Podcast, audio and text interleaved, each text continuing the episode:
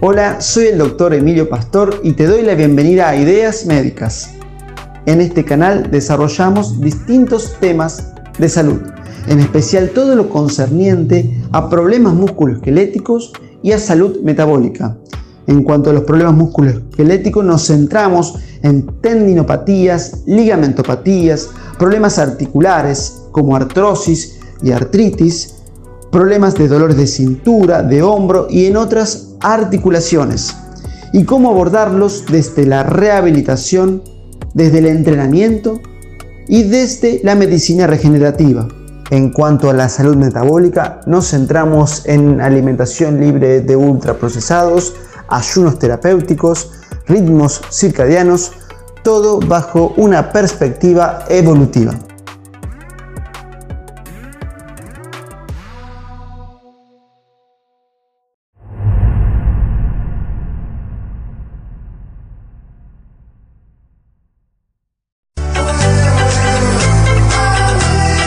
Hola doctor, bienvenido como todos los lunes. Bienvenido, eh, gracias. Gracias, bienvenidos. Y bienvenido. eh, bueno, hoy un tema más que interesante porque tiene que ver ni más ni menos con la dolencia, creo yo, masiva, porque hoy quien no se sienta, por lo menos la mayoría de, de, de la comunidad que trabaja, frente a una máquina. ¿eh?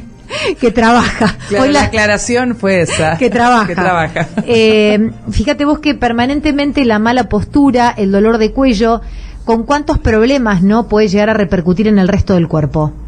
Sí, así es. Eh, bueno, en realidad eh, lo que yo veo en la consulta, o sea, se ven dentro de los principales motivos de consulta está el dolor de cuello, dolor lumbar, dolor de rodilla y generalmente el dolor de cuello viene asociado a los dolores de cabeza que se llaman cefaleas tensionales. Uh -huh. Es decir, son dos, dos patologías. Sí, puntadas permanentes. Que van de la mano. Ajá. Es decir, eh, eh, y el origen, al ser el mismo, tiene una solución similar. Uh -huh. Por más que a uno le duele el cuello, a otro le duele la cabeza, si el problema está en la postura, la solución está en eh, corregir la postura.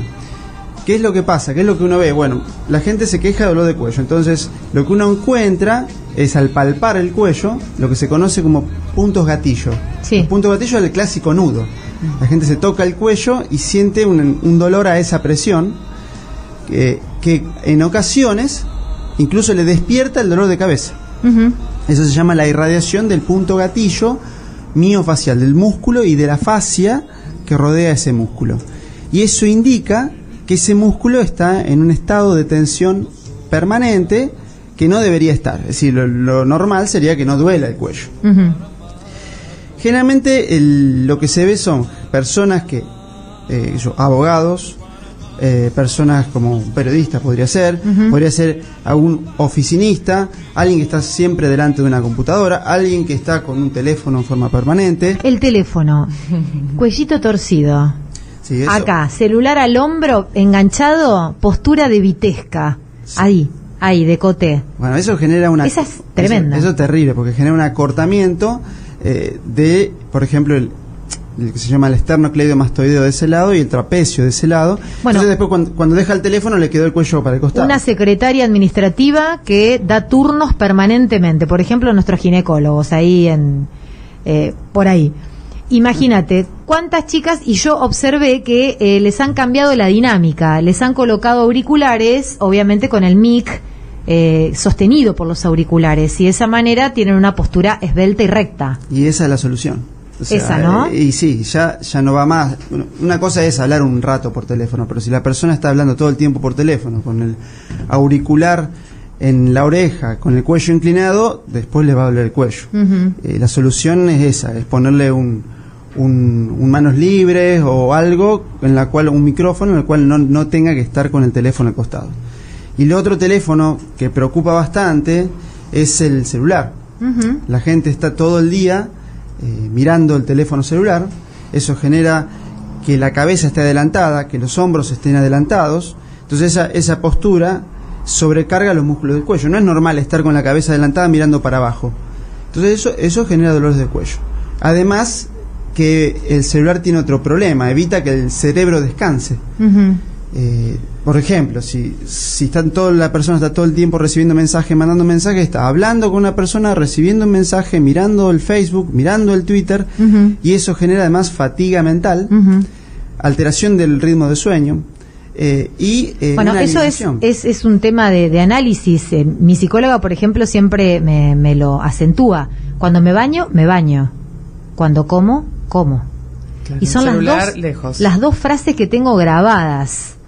Yo hasta cuando manejo me pinto los labios. Imagínate todas las cosas que puedo llegar a hacer en un mismo minuto. ¿Todo eso qué genera? Vamos a reiterarlo. Todo eso genera fatiga mental Fatiga mental. Dispersión Soy y- una fatigada. y disminución del rendimiento. Ajá. Igualmente, las mujeres eh, tienen una capacidad multitarea mayor que los hombres.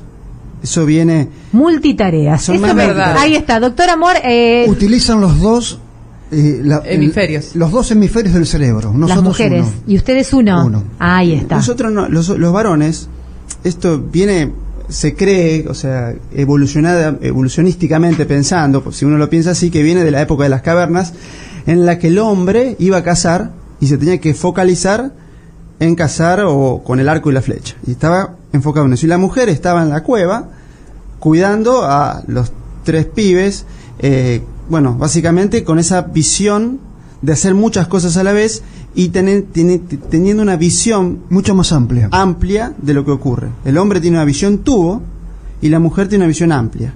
El hombre ve una chica bonita y se tiene que dar vuelta para mirarla. La mujer ve al hombre y pasa caminando, mirando recto y lo vio entero, miró hasta el color de cordones que tenía sin mover la vista. No es que no miró, miró. Lo que pasa es que no necesita hacer lo que hace el hombre porque si no el hombre no lo ve. Eso es bastante interesante. Y eso tiene que ver también con la multitarea. Para- para hacer una tarea de muchas cosas a la vez, posiblemente sea mejor una mujer. Porque naturalmente tiene una mayor capacidad para hacer mu- muchas cosas a la vez. Está cocinando, está con el pibe, la llaman por teléfono, escucha lo que está viendo el marido en la televisión. El hombre está viendo el partido de fútbol. Y está viendo el partido de fútbol. Claro, partido de fútbol. Y se la pueden casa- caminar Claro, se en está la cabeza.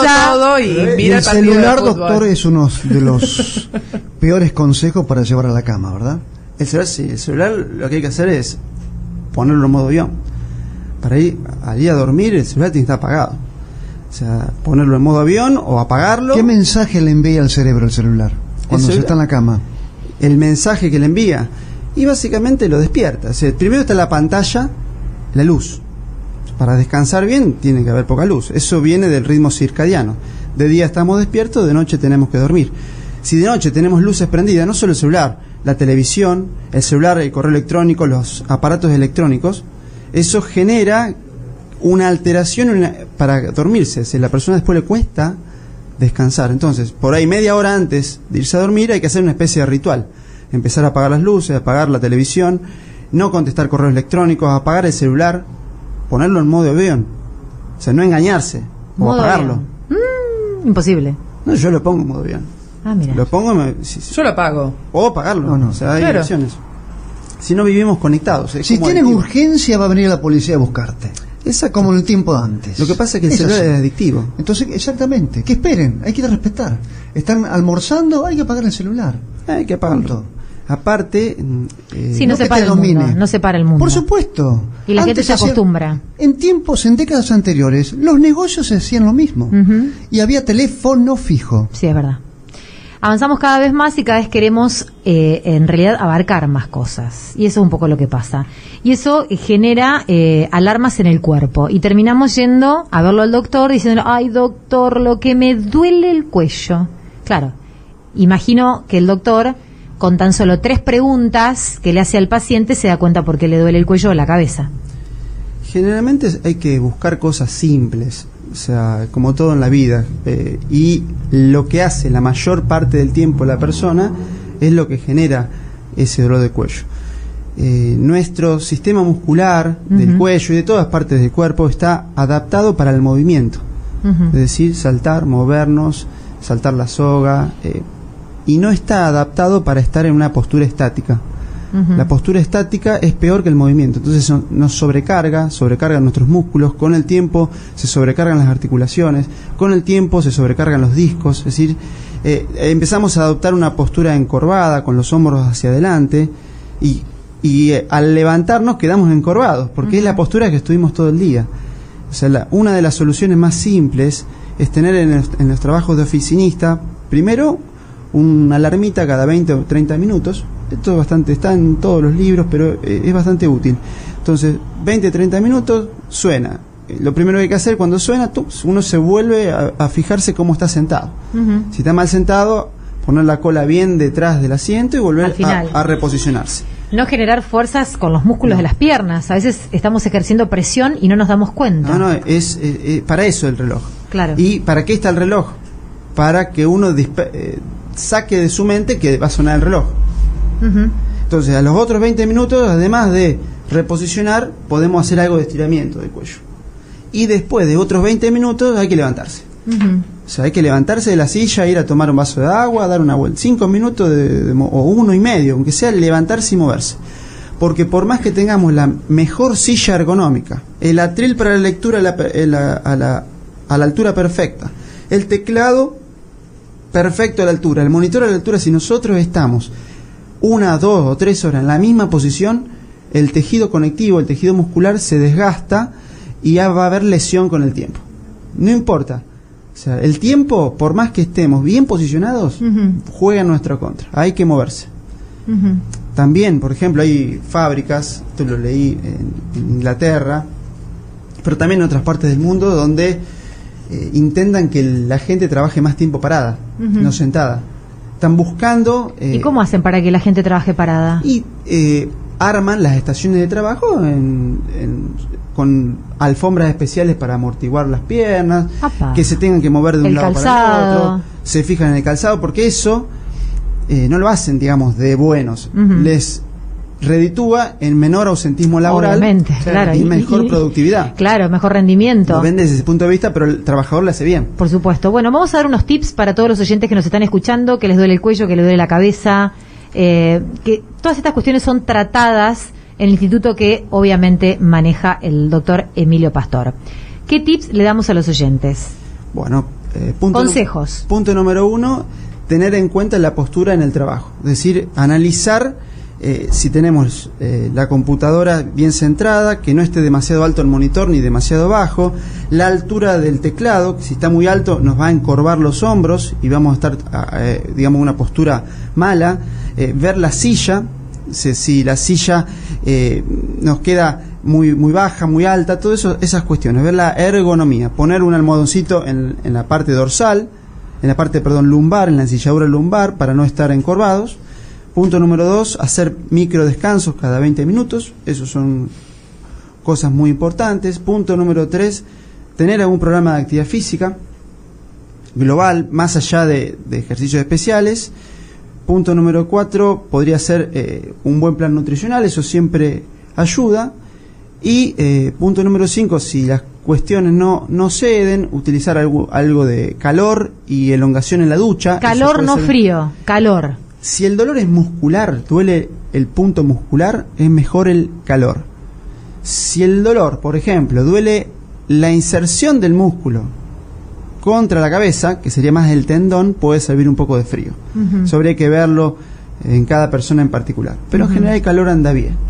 Y después, eh, si eh, no pasa, no mejora con nada de eso, primero no hacerse mala sangre de que hay algo raro ni nada por el estilo, a veces cuesta más, y hacer alguna consulta, o sea, no a mí, a, algún colega puede ser también, ver si hay alguna otra cosa o alguna otra medida.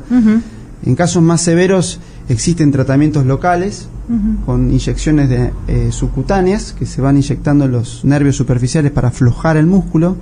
También hay técnicas de terapia manual que la hacen los kinesiólogos, pero tienen que ser kinesiólogos que hagan terapia manual. Ujú. Hay ejercicios específicos que se llaman ejercicios de estabilización cervical, que se pueden hacer solos, hay que enseñarlos, o con asistencia al principio. Y después hay técnicas de reparación de tejido, esto ya más avanzado, casi nunca se necesita, que lo que se hace es poner un reparador en algún ligamento o alguna articulación de la columna dañada. Pero eso es para casos más, eh, más avanzados. Generalmente hay que ir por lo simple. Todas estas cuestiones, como lo ha escuchado al doctor Emilio Pastor, tienen una respuesta, tienen una probable solución. Gracias por venir, doctor. No, muchas gracias a ustedes. ¿Qué tema vamos a abordar la semana entrante? Podría ser eh, o alguna otra área dolorosa o si quieren hablo un poquito de, de alimentación y cómo ha cambiado desde, desde la época de las cavernas ahora. Vamos a la alimentación. ¿Eh? Lunes que viene la alimentación y cómo repercute en nuestro cuerpo, nuestro físico, el peso, el peso en los dolores musculares también, ¿no? Sí, claro. El doctor Emilio Pastor pasó por los micrófonos de En Positivo.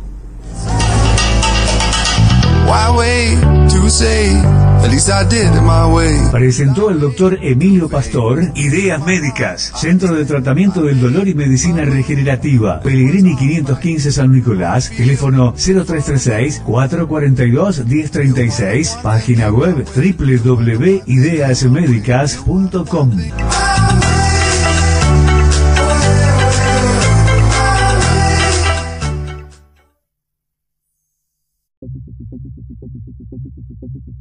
Esperamos que te haya gustado este podcast.